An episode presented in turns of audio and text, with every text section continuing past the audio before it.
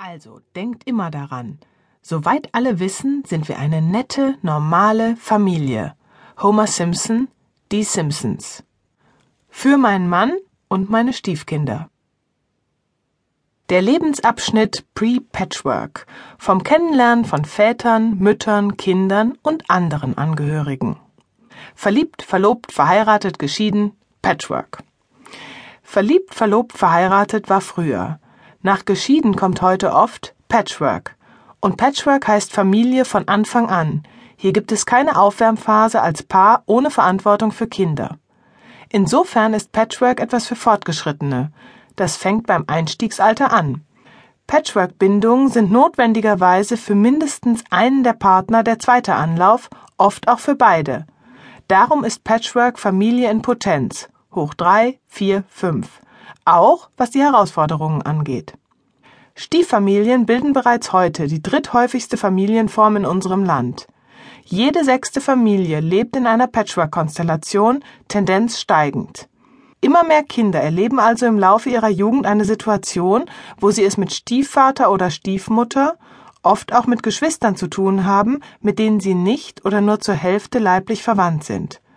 Kein Wunder, dass in Kindergärten bereits der moderne Abzählreim verliebt, verlobt, verheiratet, geschieden, wie viele Kinder willst du kriegen, kursiert oder dass Schulanfänger berichten, beim Kennenlernen laute eine der ersten Fragen, und, sind deine Eltern noch zusammen?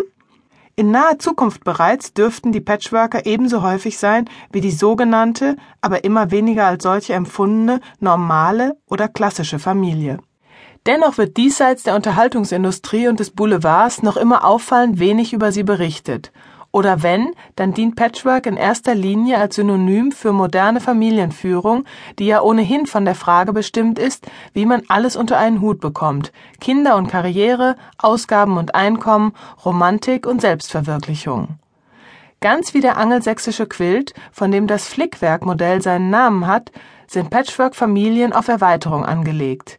Hier kommt zusammen, was ursprünglich nicht zusammen gedacht war, und indem man versucht, aus unterschiedlichen Nöten eine gemeinsame Tugend zu machen, ergibt das Ganze ein neues, buntes, fröhlich wirkendes Muster, das Geborgenheit ausstrahlt.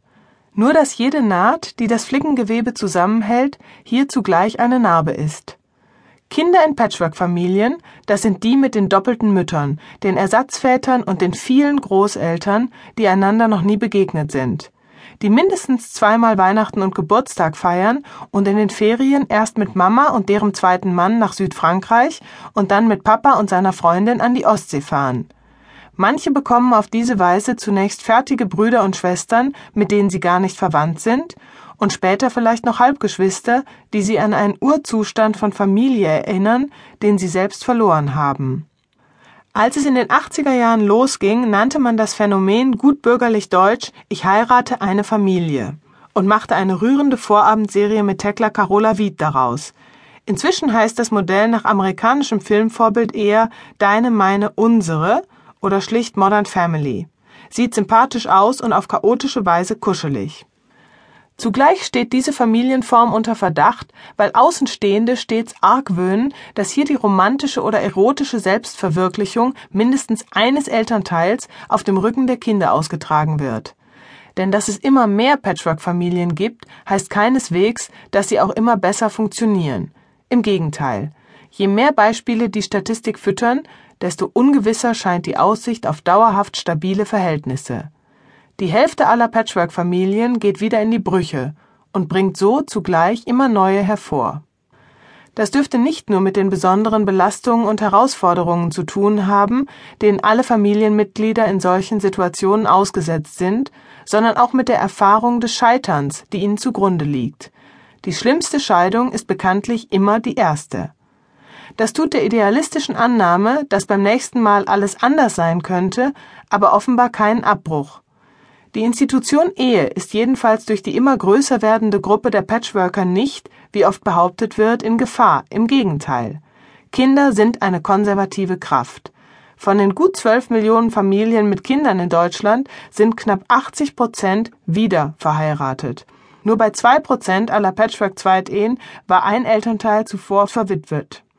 Dass die Patchworker immer zahlreicher, aber dabei nicht unbedingt langfristig glücklicher werden